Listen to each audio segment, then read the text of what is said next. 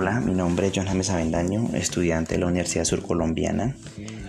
Me encuentro en el tercer semestre de Administración de Empresas. Hoy les voy a hablar sobre la cultura y el clima organizacional de una empresa, basada en la película Pasante de Moda. Mm, en esta película pude observar que la empresa, a pesar de tener un año y medio de existencia, cuenta con una cultura organizacional muy buena, en la que cada empleado se siente parte de ella y de esta manera más comprometido y poder obtener resultados positivos. Tiene una cultura fuerte, ya que los valores y normas establecidos son aceptados y seguidos con firmeza. La cultura dentro de la compañía se ve reflejada en la responsabilidad y el compromiso en las actividades laborales desarrolladas para alcanzarlas.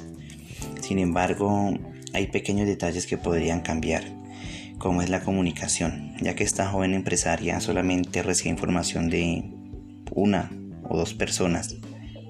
Entonces le hacía falta como eh, más líderes en cada dependencia y pues como tal que entre ellos se comunicaran entre sí y así podrían ahorrarse más tiempo, una mejor comunicación y, y esto beneficiaría también su horario y a la vez la empresa sería mucho más eficiente.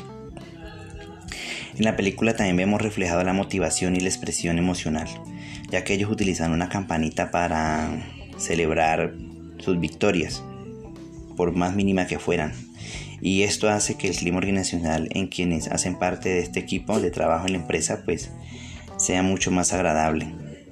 Se ve reflejado por un ambiente digital rodeado de personal joven que se viste con mucho estilo, pero casual, más no formal. Vemos una organización flexible que permite en pleno desarrollo del potencial de las personas. La cultura dentro de la compañía está arraigada ya que los valores y principios que se visualizan en los colaboradores se reflejan en la responsabilidad y el compromiso en sus actividades diarias.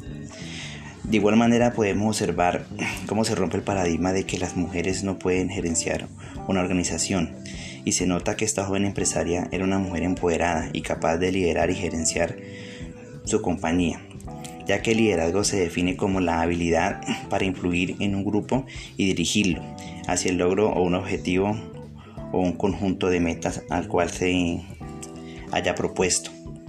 Su trabajo está basado de afuera hacia adentro, es decir, los clientes hacia la organización, y lo vemos reflejado cuando se toma en serio las quejas y los problemas de sus clientes. Es una mujer impulsora de la empresa. Ella fue la fundadora y es quien con ayuda de sus colaboradores hace que esta funcione.